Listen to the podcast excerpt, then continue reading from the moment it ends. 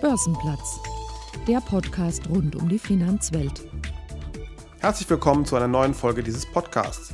Ich bin Sven Schumann und ich spreche heute mit Florian Rentsch vom Verband der Sparda-Banken über den Seitenwechsel von der Politik in die Wirtschaft, zufriedene Kunden und die Zukunft des deutschen Bankensystems. Herzlich willkommen am Börsenplatz. Hallo bei dem schönen Wetter. Sie sind Vorsitzender des Vorstands des Verbandes der Sparda-Banken. Ich denke bei den Sparda-Banken immer an Eisenbahn, weil man Filialen oft in unmittelbarer Bahnhofsnähe wahrnimmt. Was ist das für eine Bank und was hat sie mit der Bahn zu tun? Was hat Sparda mit äh, Bank zu tun und Bahn zu tun? Also Bank sind wir und ich glaube eine ziemlich äh, erfolgreiche mit über äh, 3,6 Millionen Mitgliedern, 4 Millionen Kunden. Und wir sind historisch gesehen die Bank der Bahn. Und zwar der Bahner. Das war eigentlich ein Stück Selbsthilfeeinrichtung äh, die man vor über 110 Jahren auf den Weg gebracht hat. Viele unserer Banken haben eine lange Historie aus dieser Bewegung heraus. Hintergrund war, dass viele einfache Menschen äh, zum Zeitpunkt von vor 100 Jahren äh, keine Konten so einfach äh, öffnen konnten. Das war ein ziemliches Privileg und die Bahner haben sich quasi als äh, Mitarbeiter der Reichsbahn, äh, war ja auch noch ein, ein öffentlich geprägter Bereich, ähm, entschieden, Selbsthilfeeinrichtungen in einem genossenschaftlichen Sinne zu etablieren, nämlich eine, eine Bank wo sie ein Konto haben konnten, wo das Geld hinging. Und ähm, das äh, haben sie mit den Sparda-Banken gemacht, mit dieser Spar- und Darlehenskasse. Und deshalb haben wir eine Bahnverankerung. Wir sind die Bank der Bahn, wenn man das so sagen darf, äh, mit einer langen Tradition. Sicherlich damals deutlich stärker, als wir das heute sind, obwohl wir heute diese Tradition weiterhin sehr stark leben und pflegen. Wir haben auch ähm, mit, der, mit der Eisenbahnergewerkschaft eine, eine enge Verbindung, muss man sagen, auch eine sehr wichtige Verbindung und insofern haben wir viele Bahnkunden, die heute noch Bahner sind und die bei uns Kunde sind, aber eben nicht nur, sonst würden wir nicht auf über 4 Millionen Kunden kommen. Die Farbgebung als Teil ihrer Corporate Identity ähm, sieht aus wie die der Volks- und Raiffeisenbanken. Wie groß ist die Nähe zu den Volksbanken oder anders gefragt, äh, wodurch unterscheiden sie sich? Wir sind ja Mitglied äh, im Bundesverband der Volks- und Raiffeisenbanken. Man hat sich, äh, einige meiner Vorgänger mal darauf verständigt, dass wir eben auch in diesem Blau-Orange auftreten als Genossenschaftsbank und das tun wir. Ich glaube, das Logo ist äh, trotzdem etabliert, neben den Volks- und Raiffeisenbanken die Sparda-Banken. Und die Sparda-Banken sind eine sogenannte Spezialbank in diesem Konzert. Spezialbank bedeutet, dass wir eben einen anderen Fokus haben. Wir bedienen keine Firmenkunden, wir bedienen äh, Privatkunden. Wir sind eigentlich eine, eine typische Retailbank.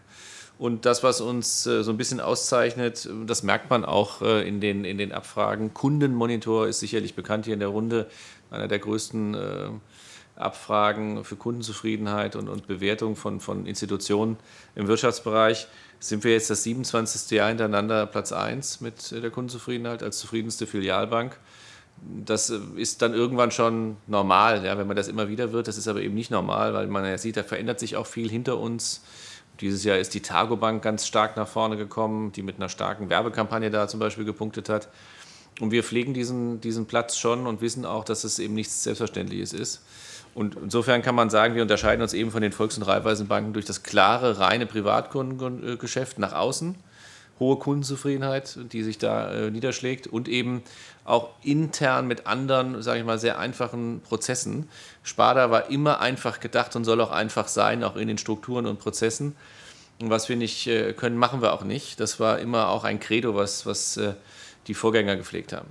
Der Sparda-Verband versteht sich auch als Sprachrohr der elf Sparda-Banken und als Dialogpartner der Politik. Ähm, würden Sie sagen, Sie sind sowas wie der Cheflobbyist der Sparda-Banken? Der Lobbyist hat ja in Deutschland einen negativen äh, Klang, insofern würde ich das nicht sagen. Den Fehler würde ich nicht machen, sondern ich bin sicherlich Interessensvertreter dieser Bankengruppe und zum Schluss Interessensvertreter für über vier Millionen Kunden. Weil das, was wir nach außen erzählen, hat natürlich zum Ziel, ob wir nun zum Beispiel beim Thema Negativzinsen Positionen an den Mann bringen die, und an die Politik bringen, die klar machen, dass das, was wir hier machen, so nicht weitergehen kann, dann hat das eine Implikation für unsere Kunden. Also das hat eine Bedeutung, weil wir eigentlich unseren Kunden keine Negativzinsen abnehmen wollen, aber vielleicht müssen. Und auf der anderen Seite, gerade aktuell, kümmern wir uns ein bisschen um Wettbewerbsgleichheit mit Check24 zum Beispiel äh, oder auch mit den sogenannten amerikanischen Großunternehmen, den GAFAs ähm, wenn Sie sehen, dass Apple, Google, Amazon äh, hier am Markt agieren und auch im Finanzbereich immer stärker agieren, aber mit völlig anderen Wettbewerbsbedingungen arbeiten, dann kümmert uns das. Und das muss mich und ärgert mich auch und deshalb bin ich da auch engagiert, auch mit vielen Kollegen. Ähm, also insofern ja, Interessensvertreter würde ich sagen, aber nicht der Banken, sondern vor allen Dingen unserer Kunden. Schaut man sich Ihren Lebenslauf an, äh, liegt die Vermutung nahe, dass Ihnen die Politik in die Wiege gelegt wurde. Sie sind mit 21 Jahren Mitglied der FDP geworden. Mit 28 Jahren wurden Sie als Abgeordneter in den Hessischen Landtag gewählt, waren Fraktionsvorsitzender der FDP-Landtagsfraktion und wurden 2012 mit nur 37 Jahren äh, hessischer Wirtschaftsminister. 2017 dann der Wechsel in die Wirtschaft, in Ihre heutige Funktion. Hatten Sie plötzlich genug von der Politik oder wie kam es dazu, dass Sie die Seiten gewechselt haben? Ja, in Deutschland ist ja Seitenwechsel gar nicht so, so üblich. Das ist ja echt erstaunlich, dass wir so sektorenhaft arbeiten. Die eine Seite ist Politik, die andere Seite ist Wirtschaft.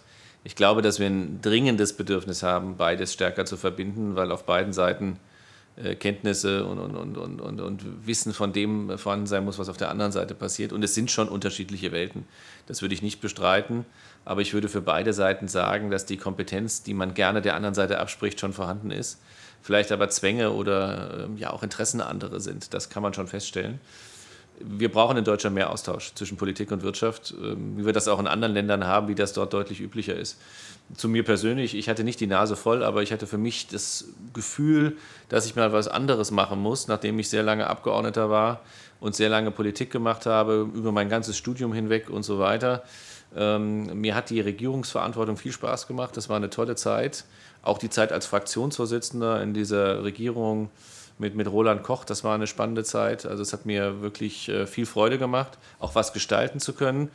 Danach kam die Krise der FDP, das war auch was, wo man gestalten musste, weil das gar nicht einfach war. Ähm, wir sind ja hier ganz knapp in den Landtag wieder zurückgekommen.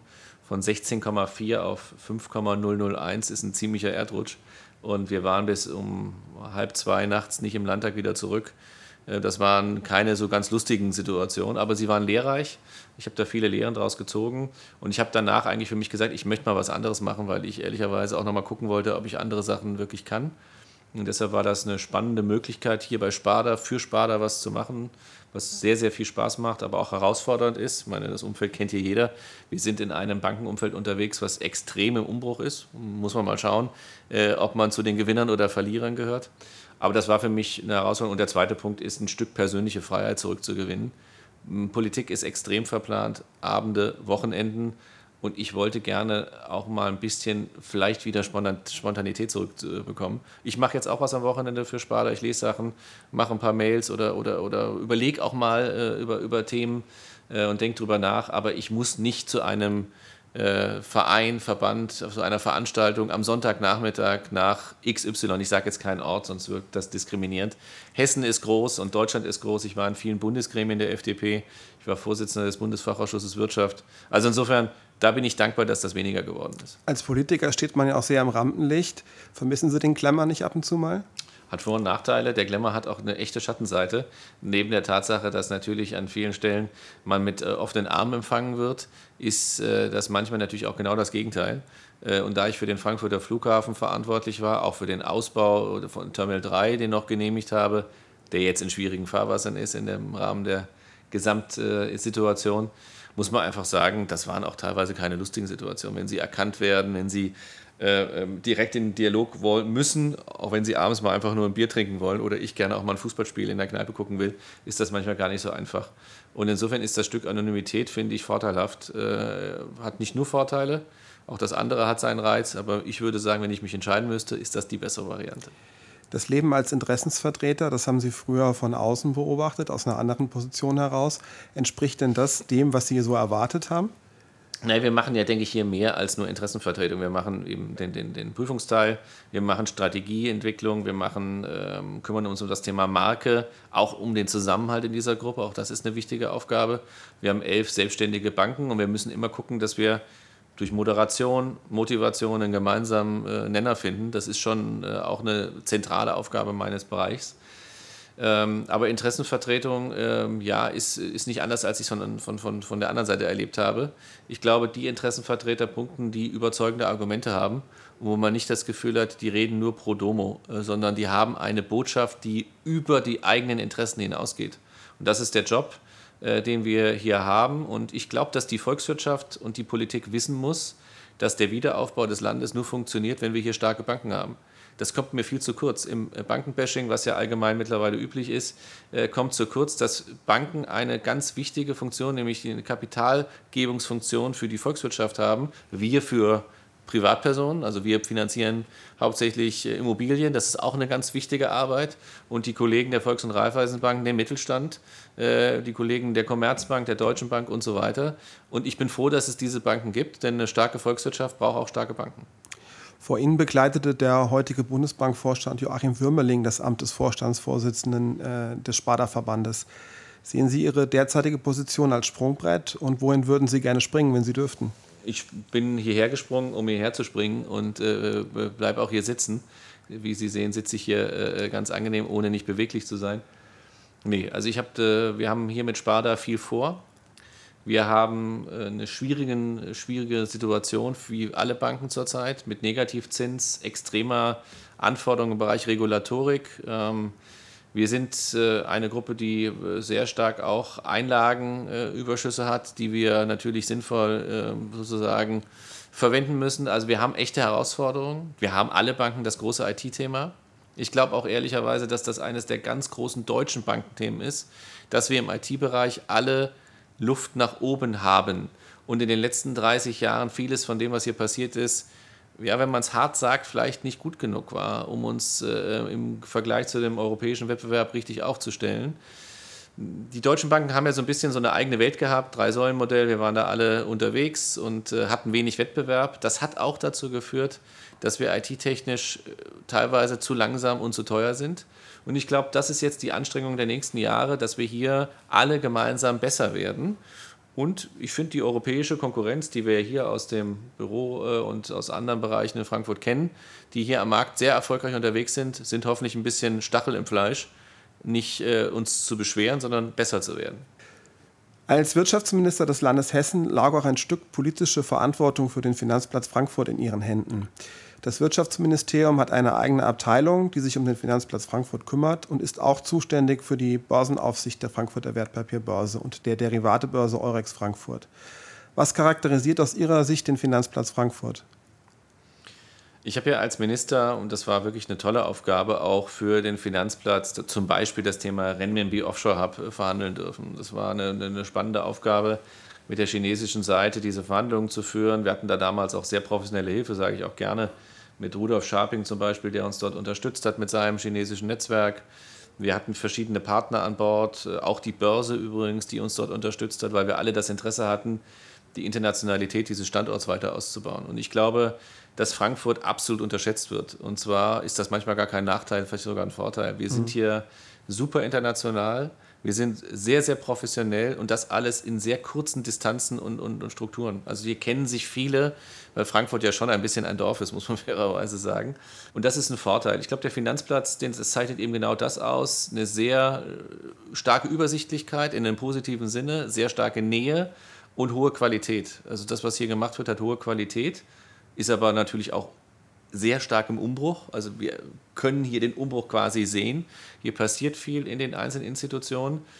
Und die Börse, mal neben der Tatsache, dass wir eben auch einen öffentlich-rechtlichen Teil der Börse haben, der gerne vergessen wird, der auch bei vielen Diskussionen, die wir im Anschluss hatten, finde ich, dann immer nicht so richtig beachtet worden ist. Aber die Börse ist natürlich ein bisschen so die Plattform, finde ich, auch die Unternehmen, die Akteure zusammenzubringen. Also sie ist mehr als nur ein Unternehmen am Standort sie hat einen extremen Ausstrahlungswert. Ich glaube, dass deshalb auch in den Diskussionen über die Frage London, Frankfurt vieles kritisch hier am Standort diskutiert worden ist, weil für viele Akteure die Börse hier eben auch so ein bisschen ja, der Schatz des Finanzplatzes ist. Also es ist schon so ein besonderer Wert, den wir hier haben. Und ich finde, darauf können wir auch ein Stück stolz sein. Ähm, stolz muss man vorsichtig sein. Wir haben da nicht so viel dazu getan, aber die Börse selbst und die Unternehmen, die dort organisiert sind und die dort gehandelt werden, das ist schon eine wirklich wichtige, wichtige Funktion. Und insofern ist das, glaube ich, so das, was diesen Frankfurter Standort ausmacht. Ich finde ein extrem sympathischer Finanzplatz, der vielleicht nicht so durch Härte und, und Investmentbanking gekennzeichnet ist, aber durch sehr viel Nähe und hohe Qualität. Typisch für die deutsche Bankenlandschaft ist das Drei-Säulen-Modell, bestehend aus privaten Banken, Sparkassen und genossenschaftlichen Instituten. In einem Artikel im Magazin Focus haben Sie Ende letzten Jahres die Befürchtung geäußert, dass dies bald Geschichte sein könnte. Was macht Ihnen solche Angst? Naja, Befürchtung würde ich gar nicht sagen. Ich habe gesagt, dass ich glaube, dass das nicht mehr äh, zeitgemäß ist, weil natürlich diese äh, Strukturen, die wir hier in der deutschen Bankenlandschaft haben, erstmal nicht üblich sind international. Das heißt jetzt noch nicht, dass man alles falsch macht, im Gegenteil. Das war ja ein erfolgreiches Modell. Aber die Frage ist natürlich schon, was sind die Herausforderungen der Zukunft? Dass wir weniger IT-Anforderungen haben, glaube ich nicht. Dass regulatorisch, auch wenn wir in der Interessensvertretung gute Arbeit machen, alles einfacher wird, glaube ich nicht. Dass es lukrativer wird mit Negativzinsen, glaube ich nicht. Also das heißt, der Druck wird weiterhin erheblich äh, groß sein. Wahrscheinlich wird er sogar zunehmen. So, und dann haben wir noch ähm, Wettbewerb. Auch das äh, ist für die deutschen Banken manchmal eine überraschende, äh, eine überraschende Erkenntnis. Wettbewerb im dem Sinne, dass eben Banken hier auf dem Markt auf einmal aktiv sind in der stärksten Volkswirtschaft der Eurozone, weil die sagen, das ist ein spannender Markt. Klar sagen wir, Germany is overbanked, das hören wir ja überall immer und so weiter, aber äh, anscheinend ist es für äh, ausländische Banken, ob aus Spanien, Frankreich oder den Niederlanden, doch ganz spannend, hier äh, aktiv zu sein. Und insofern scheint der Markt nicht völlig uninteressant zu sein. Das heißt also, der Wettbewerb wird nicht weniger, Zumal er eben heute anders ist als früher. Heute ist im digitalen Zeitalter Wettbewerb einfacher zu organisieren als in früheren Zeiten. Und deshalb glaube ich, das Drei-Säulen-Modell wird überdacht werden müssen. Nicht, weil wir nicht in unserem Bereich der Genobanken oder der Sparkassen oder auch der Privatbanken äh, unzufrieden sind, sondern weil die Rahmenbedingungen sich einfach vollständig verändert haben. Und was man von Politik erwarten muss, ist, in solchen Zeiten sich Gedanken zu machen, wie kann die Zukunft aussehen. Und ich glaube, dass äh, nur weil etwas in der Vergangenheit erfolgreich war, das nicht in der, in der Zukunft erfolgreich sein muss. Und ich glaube, da hat jetzt die Politik eigentlich den Ball. Ich erlebe wenig Dialog mit der deutschen Politik, die zurzeit auch andere Probleme hat, will ich nicht bestreiten, über die Frage, wie kann denn ein zukunftsfähiges Finanzmodell für Deutschland aussehen. Da würde ich mir deutlich mehr Engagement wünschen. Glauben Sie, dass wir gezielte Deregulierung brauchen? Definitiv. Ich glaube das ganz, äh, ganz sicher.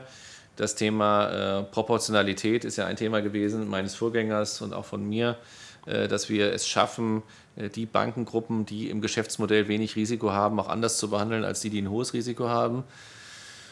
Das fällt uns in Deutschland leichter, als das auf europäischer Ebene zu diskutieren, weil wir merken, dass dieser mittelständische Bereich, den wir haben, den finden Sie in wenigsten Ländern.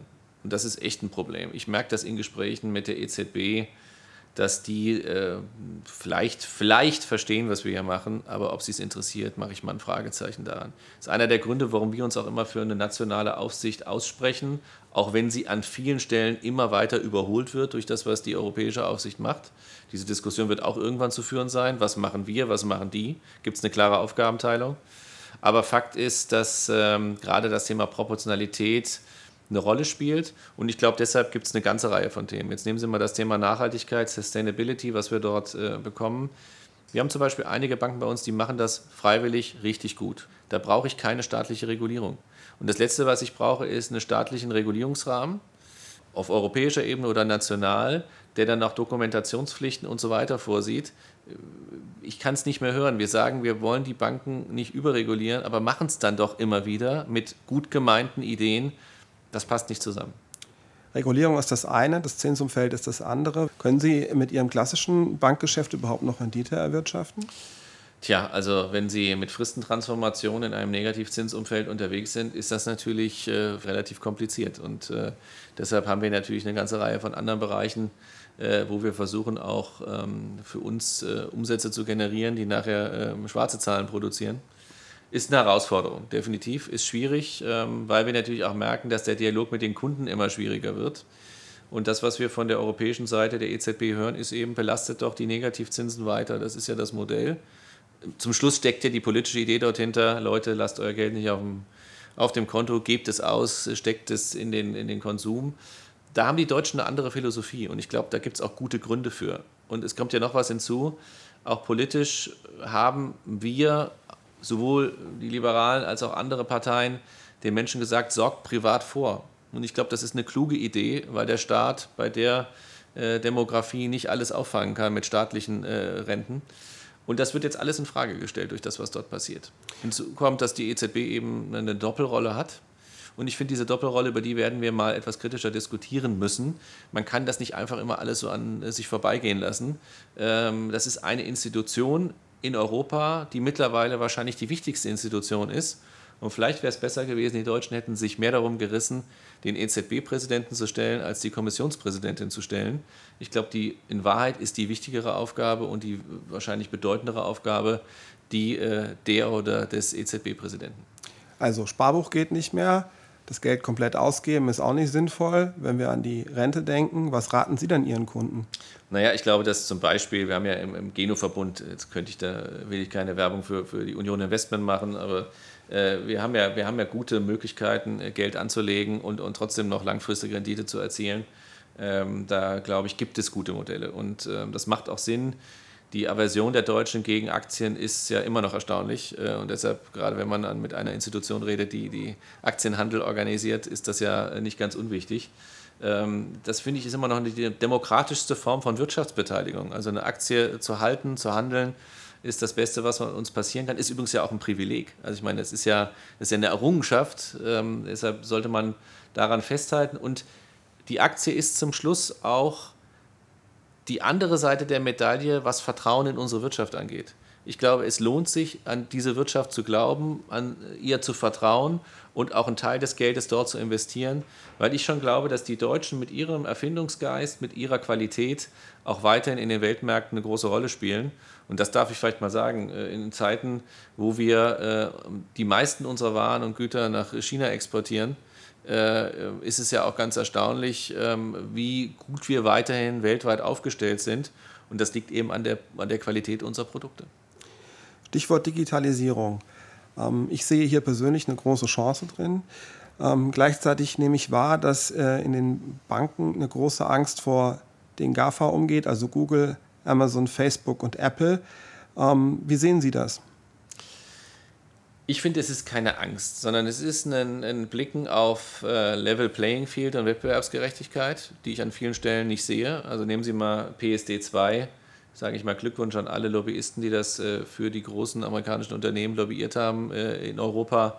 War eine politische Meisterleistung. Äh, aber was, ist, was haben wir erreicht? Die Banken öffnen sich und die großen Tech-Unternehmen sind weiterhin verschlossen. Also fair wäre doch, dass wir sagen, wir hätten auch dort die Möglichkeiten, die Datenströme, die dort sind, die ja eine Information über das, was wir hier machen, beinhalten, dass wir das auch öffnen.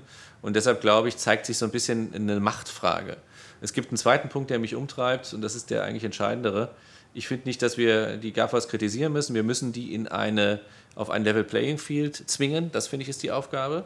Aber die Hauptfrage ist doch, was ist eigentlich die Rolle von Europa in diesem äh, Wettbewerb zwischen den USA und China?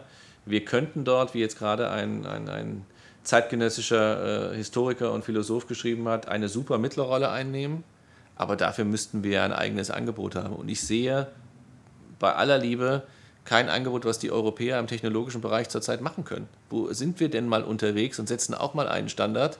Äh, ich erlebe es nicht. Ich erlebe keine großen, nehmen wir mal SAP aus, die sicherlich mit hoher Qualität dort unterwegs sind, aber wo sind denn die Innovationen aus Europa? Und das vielleicht auch zurück äh, zum politischen Geschehen. Wenn man jetzt schon nach Corona vieles neu justiert, dann wäre es sicherlich sinnvoll, Anreize zu setzen, dass Forschung und Entwicklung und vor allen Dingen dann Entwicklung hier in Europa passieren und Innovationen eine Chance haben, auch wenn man da vielleicht mal ein bisschen mehr Risiko gehen muss. Denn ohne Risiko wird es keine Innovation geben. Stellen Sie fest im Dialog mit der Politik, dass diese Sorgen und Ängste gehört werden und wenn ja, was raten Sie denn der Politik, wenn es um die Zukunft des Bankensystems geht? Also der Politik, um das konkret zu sagen, rate ich erstmal Offenheit und überhaupt diese Diskussion zu führen. Wir haben vor einigen Monaten ist dann von einigen Bundestagsfraktionen auch aufgegriffen worden, einen, einen äh, Bankengipfel gefordert mit so einer Idee eines fünf Jahren Bankenpaktes, wo man einfach mal wirklich jetzt sagt, passt mal auf, es gibt Regulierungen, die müssen jetzt nicht sein. Lasst uns mal überlegen, was ist denn jetzt wirklich wichtig? Und wichtig ist, dass wir diese Volkswirtschaft wenn wir die Krise nächstes Jahr hoffentlich überstanden haben werden, wo es ja auch noch viele Fragezeichen gibt, dass wir diese Volkswirtschaft wieder zum Laufen bringen. Und zwar mit Kapital versorgen, äh, dort, wo gute Ideen sind, dort, wo Menschen Risiko gehen wollen, aber das auch sozusagen in ein Verhältnis setzen. Ne? Also was kann man an Risiko gehen, was kann man nicht gehen. Aber auch klar machen, dass das, was zurzeit passiert, natürlich äh, insofern schwierig ist, wenn der Staat hier ähm, das Thema Marktwirtschaft ausschaltet. Also das ist schon was, was mich umtreibt.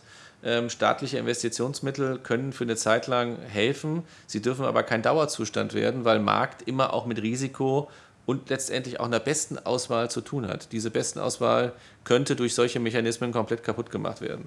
Und deshalb, also Politik rate ich, tretet mit den Banken in den Dialog, macht gemeinsam mit den Banken wirklich eine, eine Planung für die nächsten Jahre, was muss sein, was muss nicht sein. Da muss es auch ein Vertrauensverhältnis geben. Wir brauchen die Politik, aber die Politik braucht auch wirklich gesunde, gut funktionierende Banken. Und ansonsten, glaube ich, müssen wir die Diskussion auf die europäische Ebene tragen. Ähm, mir ist das, was hier gerade in Europa passiert, das finde ich teilweise erschreckend, wie wenig gemeinsames Bild wir auch von dieser Wirtschaftszone haben und wie wir im Bereich gerade von Forschung, Technologie, Entwicklung, ich finde, an fast allen Stellen hinterherhinken. Und ähm, wenn Sie sehen, wie schwer es Unternehmen fällt, und das weiß die deutsche Börse auch, in Finanzierungsrunden wirklich mal Risikokapital zu bringen, was aus Deutschland kommt, und jetzt reden wir nicht von internationalem Kapital, was ja da ist, zeigt das doch, dass wir anscheinend irgendwie falsch ticken. So gern ich äh, äh mich freue und so schön es ist, wenn wir Investitionsmittel aus den USA oder China bekommen, aber die haben natürlich auch immer eine zweite Seite. Und wir müssen schon gucken, dass das, was an guten Ideen im Land ist, auch ein Stück von unserer Struktur, unserer Gesellschaft, unserer Volkswirtschaft unterstützt wird. Da wünsche ich mir mal ein bisschen mehr Patriotismus auch der deutschen Unternehmen. Ähm, zum Schluss würde ich mir noch ein bisschen Optimismus von Ihnen wünschen. Ähm, wenn Sie den Blick in die Glaskugel werfen, wie sieht die deutsche Bankenlandschaft in drei Jahren aus? Also zunächst mal, ich bin unglaublich optimistisch, weil ich ja weiß, welche Qualität dieses Land hat und welche Qualität auch die Deutschen in ihrer Struktur haben. Wir sind anpassungsfähig, das hat dieses Land immer wieder bewiesen. Insofern glaube ich auch, können wir auch diese Krise meistern. Was ich mir für die Bankenlandschaft wünsche, ist ähm, zunächst einmal eine, eine Struktur auf politischer Ebene, die das Thema als Thema sieht. Das ist erstmal die wichtigste Aufgabe. Man kann nicht über, äh, mit Politik reden, wenn man äh, die andere Seite nicht als Notwendigkeit begreift, dort auch Veränderungen herbeizuführen.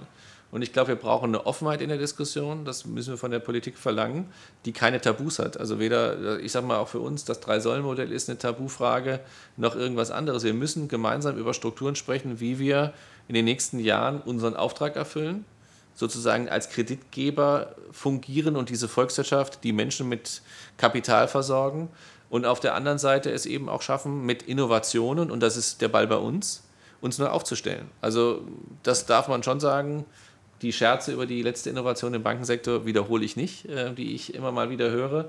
Fakt ist aber, dass die Banken schon überlegen müssen, wo können wir neue Sachen machen. Wir haben zum Beispiel mit, mit einem Produkt, Theo heißt das, eine, eine Multibanking-Plattform auf den Weg gebracht, wo wir versuchen, ein eigenes Ökosystem zu etablieren. Das ist für eine kleine mittelständische Gruppe wie die Sparda-Gruppe echt eine Herausforderung. Aber es wird nicht anders gehen, als neue Sachen zu probieren. Und ich glaube, das ist eigentlich das, was, wo der Ball bei uns liegt. Ansonsten würde es mir reichen, wenn Politik zuhört und wir gemeinsam überlegen, was kann man machen, ohne immer so ein bisschen den Eindruck zu vermitteln zu bekommen, ja, es gibt da so eine starke Überunterordnung. Ähm, also ein partnerschaftlicherer Umgang wäre hilfreich. Sehr schönes Schlusswort. Vielen Dank für das Gespräch. Vielen Dank. Börsenplatz, ein Podcast der Gruppe Deutsche Börse.